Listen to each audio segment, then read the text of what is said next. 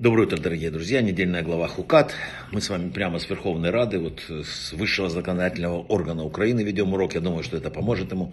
Итак, каждому человеку каждый день создают с неба условия, при которых человек может достичь цели, которая поставлена небом. То есть определенные условия, соответствующие достоинствам, недостаткам и исправлению человека. Одному посылается бедность, не дай бог страдания, которые необходимы, чтобы исправить его. Другому богатство и благополучие. Но даже человек, живущий на подаяние, по еврейскому закону обязан давать сдаку, отделять 10% от своего дохода и отдавать его бедным.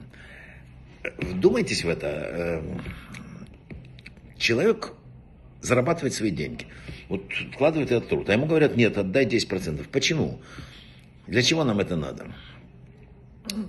Жадность и безудержное стремление к богатству – которое заложено у человека иногда, да, оно э, как бы лечится вот заповедью от сдаки, подарки людям. И э, есть очень интересно еще, э, тут важнейшая вещь, надо понять, написано, что надо не просто отдавать сдаку, Тора обещает особую награду тому, кто совершает это с радостью.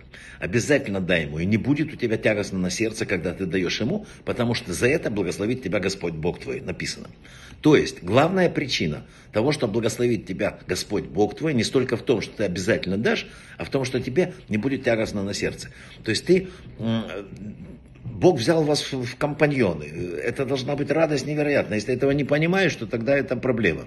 Проблема в том, что человек не понимает, что эта заповедь самая важная для него. Если мы возьмем вообще эту заповедь, да, помощи нуждающимся, в чем ее смысл?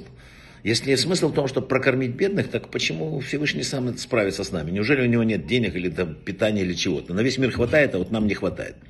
Ответ в том, что Всевышний хочет дать заслугу человеку.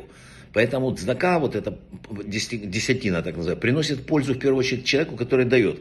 Поскольку написано в Кабале, заслугу этой заповеди человек приобретает долю в будущем мире и многие другие блага. Представляете? Именно благодаря этому. Есть разъяснение Рамбама в Мишне Перкея. Вот. Спрашивает, вот, если у человека есть тысячи монет, э, на цдаку. Что ему лучше дать? Дать тысячу одному человеку или раздать по одной монетке тысячи нуждающимся? Казалось бы, логика какая? Я лучше помогу одному, это что-то полезное ему даст. Не так говорит. Рамбам говорит все наоборот. Лучше для человека дать тысячу раз по монетке разным людям из-за того, что в этом случае человек тысячу раз воспитывает в себе качество дать.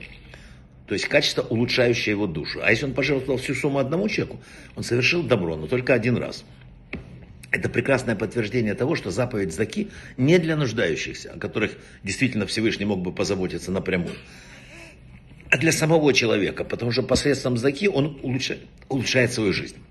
Кто проявляет милосердие к бедному, словно дает взаймы Богу. Мы с вами, давая заку, становимся компаньонами самого Бога. Представляете, какая потрясающая у нас компания.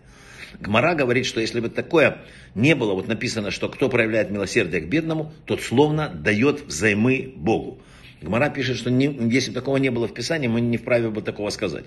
Человек, который помогает бедному, и поступает с ним милосердно, превращается в кредитора, дающего в долг самому Всевышнему. Ну все, тут, как казалось бы, уже на этом закончить можно. Есть еще одна очень важная вещь. Если, это вот надо в любовь вносить в этот мир. То есть, если ты помогаешь людям физически, поддерживаешь морально, материально, неважно, семью, родственников, соседей, жителей своего города или еще, очень большая заслуга для человека. И милосердие, которое человек проявляет по отношению к другим людям, возвращается к нему по принципу мера за меру. И хранит его во всех жизненных ситуациях. Так написано в Кабале. О таких людях сказано, написано следующее. Думающего о милосердии, милосердие окружает. И не нужно для этого обладать там каким-то верхним духовным уровнем. Каждый из нас может улыбнуться жене, погладить ребенка, дать мелкую монету нищему, сделать множество мелких поступков. Там, и вот эти маленькие дела, они в конце станут для человека огромной заслугой и спасают его в самые неприятные дела. Сила Цдаки написано, отменяет самые суровые приговоры небес. И даже пророчество написано, если оно говорит для кого-то плохо, не обязательно осуществляется, если кто-то дает Тору, э, дает э, Цдаку, учит Тору и так далее. В это написано, что период спасения, э, прихода Машеха, самое главное спасение человека – это цдака и добрые дела. То есть нам надо понять так самую главную вещь. Когда ты что-то даешь, на самом деле ты получаешь. Вот тогда, когда мы что-то отрывая от себя, даем какому-то человеку, вот в этот момент мы становимся, ну, э, пусть не полными партнерами, да, но очень близких партнерств с Богом. Брахава от слаха, всего самого-самого лучшего.